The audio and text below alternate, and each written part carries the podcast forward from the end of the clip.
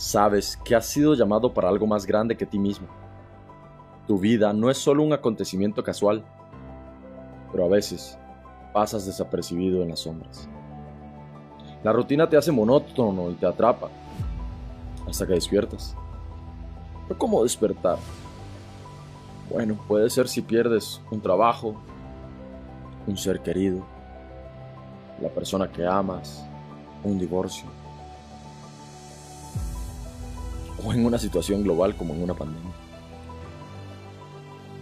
Pero el caso es que despiertas. Te das cuenta que tu mundo actual no tiene sentido. Te das cuenta que ahora debes luchar. Luchar por aprovechar lo que te quede de vida para ser lo que fuiste llamado a ser. Arriesgarlo todo por ser lo que desde antes de nacer ya estaba escrito. Y sí, puedes sentir temor, pero es eso o pasar el resto de tu vida siendo alguien que no eres. Algo a lo que no fuiste llamado a ser. Así que despierta. Despierta de una vez y lánzate a por todo. Fuiste llamado para triunfar. No te quedes en el anonimato. De nuevo, despierta. ¿Qué no ves que si te quedas ahí nadie más te moverá? Esfuérzate. Dios te lo demanda. Y Él irá contigo. Así que alcanza, persevera, conquista, corre la carrera de la fe, levántate y de nuevo una vez más pelea y despierta.